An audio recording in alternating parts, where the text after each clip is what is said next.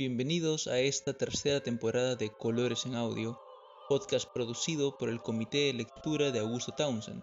Soy Mauricio Zamudio y hoy, junto a Liliana Checa, seguiremos con nuestra serie sobre el manierismo, hablando sobre otro gran artista, Agnolo Bronzino, pupilo de Jacopo Pontormo, el pintor que conocimos la semana pasada. Bronzino nace en Florencia en 1503, una época complicada. La familia Medici, gobernantes de facto de Florencia durante gran parte del 480, han sido expulsados de la ciudad en 1494. La razón de esto se debe a que, luego de la muerte de Lorenzo el Magnífico en 1492, su hijo Piero heredará el control de la ciudad y tendrá problemas al lidiar con una invasión por parte de Francia, quienes exigían paso libre por Toscana en su camino a Nápoles. Piero dudó en responder a esas demandas, y luego, sin permiso de la señoría, el gobierno oficial de Florencia, se entrevistó con Carlos VIII de Francia, accediendo a todas sus demandas. A su retorno a la ciudad, se encontró con una revuelta fruto de la indignación popular que lo hizo huir de Florencia. Es por estas malas decisiones que pasará la historia con el sobrenombre de El Fatuo, en su lugar sería con el poder Girolamo Savonarola, un monje asceta que gobernaría la ciudad como una teocracia por los siguientes cuatro años. Es famosa su hoguera de las vanidades, donde los florentinos quemarían todo lo que el nuevo régimen consideraba pecaminoso. Queda en la historia el hecho que Sandro Botticelli, el famoso pintor renacentista, quemará algunas de sus obras en esta pira. Sin embargo, el nuevo régimen no durará para siempre, pues para 1498 los florentinos, hartos de las supuestas visiones de Savonarola, lo acabarán quemando en la hoguera y la ciudad se convertirá en una república. Pero esto no durará mucho. Para 1512, los Medici regresarán al poder con ayuda del papado, y así se extinguirá el gobierno de Piero Soderini, el líder de la República Florentina, y, desde 1502, con Faloniere de por vida. Soderini acabará en Roma, pues el Papa León X lo llamará para que viva en la ciudad, confiriéndole varios honores. Cabe resaltar que León X era hijo de Lorenzo el Magnífico, y, por lo tanto, se podría pensar que esto lo haría enemigo de quien había ejercido el poder en Florencia durante la ausencia de los Medici. Pero esto no será así. Soderini será tratado con gentileza en Roma, aunque nunca se le permitirá volver a Florencia.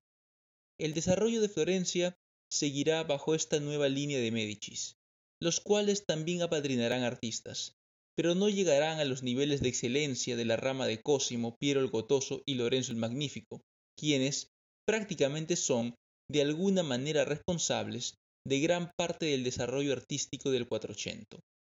La situación cambia en 1532, cuando el Papa Clemente VII crea el título de Duque de Florencia, se lo entrega a Alessandro de Medici, convirtiendo así a la ciudad en un ducado.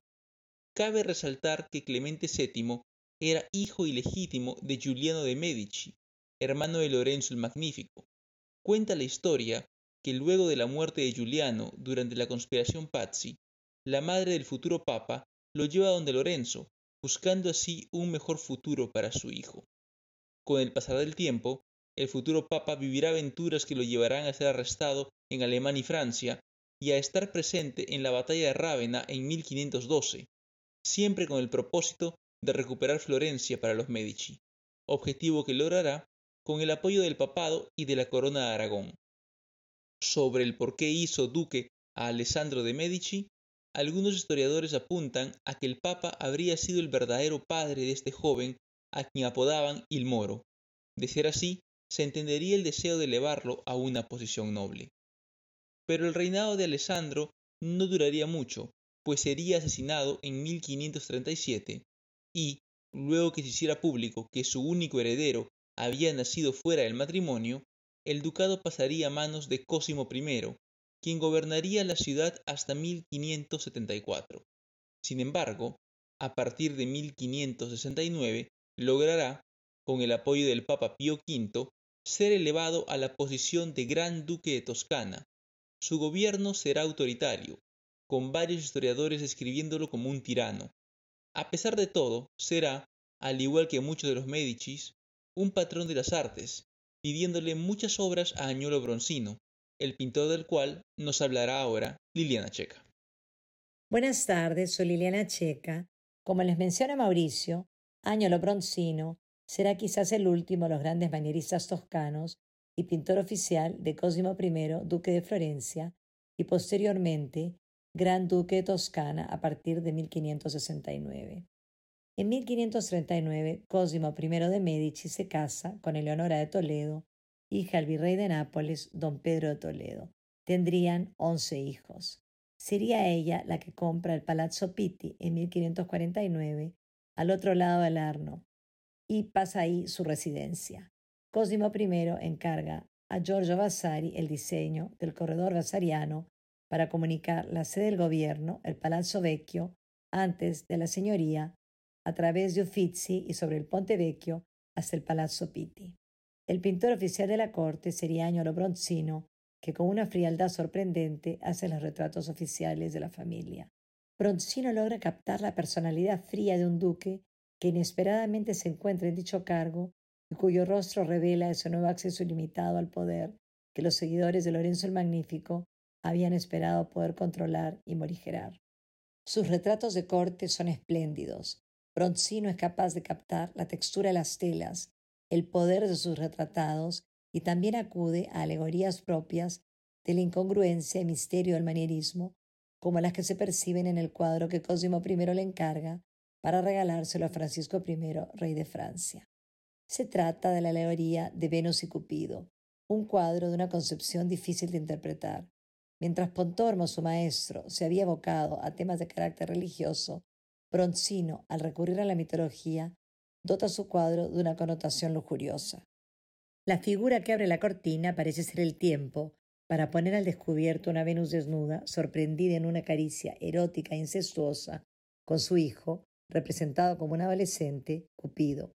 El personaje misterioso que muestra un panal de abejas podría tratarse del fraude, y el que se mesa los cabellos del remordimiento. En el cuadro se distinguen un par de máscaras para los manieristas, símbolo del desengaño.